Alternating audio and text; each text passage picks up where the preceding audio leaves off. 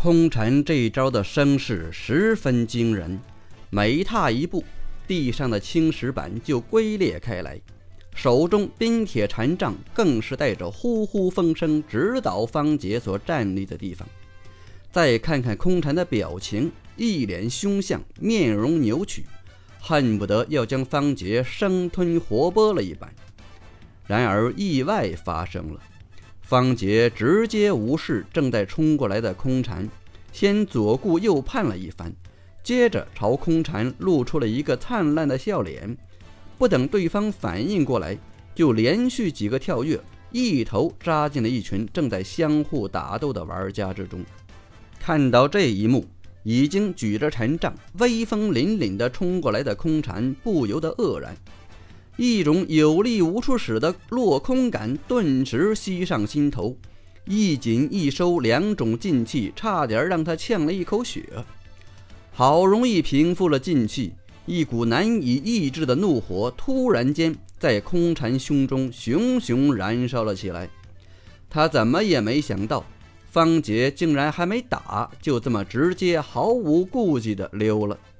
方杰的这种行为是江湖上最为人不齿的，因为所有人都一直恪守着一个潜规则：要么一开始就溜掉，别摆出一副想单挑的模样。更别报出自己的姓名和兵器，要么就一直打下去，直到被打趴下为止。可方杰偏偏就这么做了，而且做的是那么的自然，那么的无所顾忌。岂有此理！竟然临阵逃脱！空禅醒悟过来后，也不顾什么佛门戒律了，气得朝方杰的背影破口大骂：“你他妈的有种就别逃！”老子今天非要砍了你这个不讲江湖规矩的败类！说完，提起禅杖就追了上去。哼，我又没踏足江湖，自然算不上江湖败类。方杰一边心安理得地想着，一边密切注视着空蝉的动向，躲闪的同时，还有针对性的找那些没见识到他厉害的玩家下手。结果绕来绕去，打来打去。被其他玩家缠住的空蝉很快被甩得没影了，而方杰的手头上却又赚了不少钱能。方杰之所以不跟空蝉打，主要是他觉得对方似乎有些厉害。虽然信心早已恢复的他并不惧怕对方，但眼看这场混战打了半个时辰了，剩下的玩家已经不多。以赚钱能为目的的方杰，自然不愿意把时间和精力浪费在这个强敌身上，打算先赚点钱能，再回头收拾空蝉。反正即使最后输了也不亏。比赛进行到这里，已经进入了白热化阶段。平台上原本三万名玩家，到现在只剩下了不到一万人。所谓大浪淘沙。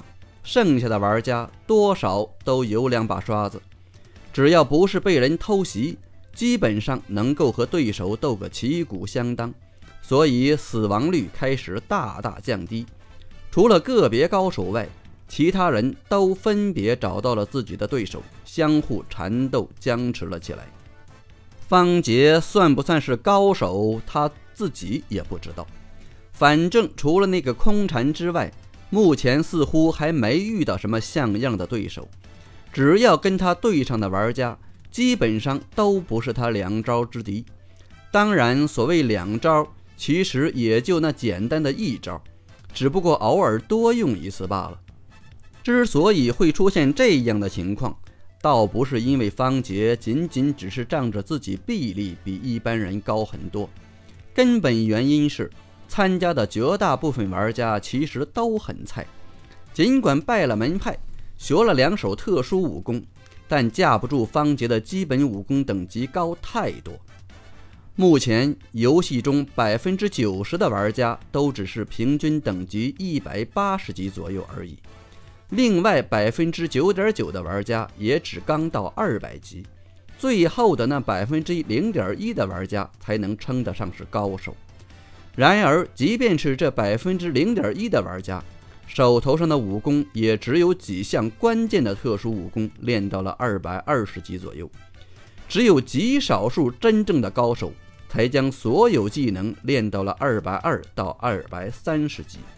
而方杰虽然没学什么特殊武功，但基本武功平均等级到了二百六十五级。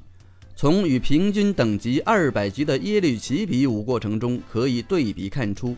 二百级的玩家似乎能打赢方杰，但是别忘了，这些玩家用的是什么武功，而耶律齐用的又是什么武功？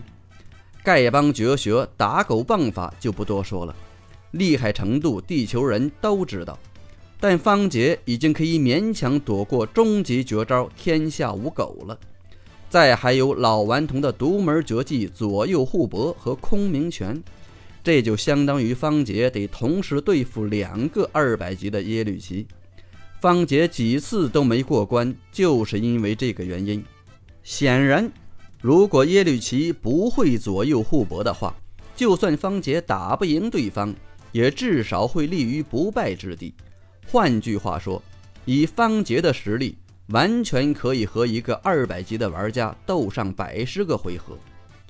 另外，耶律齐所使用的轻功是全真教的顶级轻功，这才导致方杰从来就没打中过对方。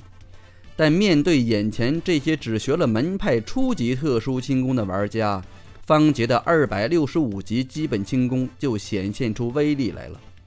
尽管只是胡乱一通跳，尽管十分没看相，但只要能打中人，只要能不被打中，就是好轻功，不是吗？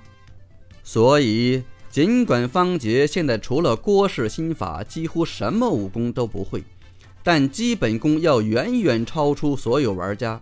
一般人遇到他，根本不是他的对手。可要说他能打入个人淘汰赛，难度也不小。因为那个空蝉终于将方杰给堵住了。其实这也难怪，由于赛程过半，平台上的玩家是越来越稀松。一直对方杰耿耿于怀的空蝉，总算找到了那个穿着布衣的身影，二话不说朝方杰冲了过去。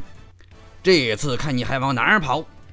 快到近前时，空蝉嘿嘿一笑，高举禅杖朝方杰当头劈下。而这边的方杰刚刚成功偷袭了一名丐帮弟子，正要寻找其他猎物。却发现空蝉不知道什么时候已经冲到了自己身前，连忙拔腿就跑，心想打不过总跑得过吧。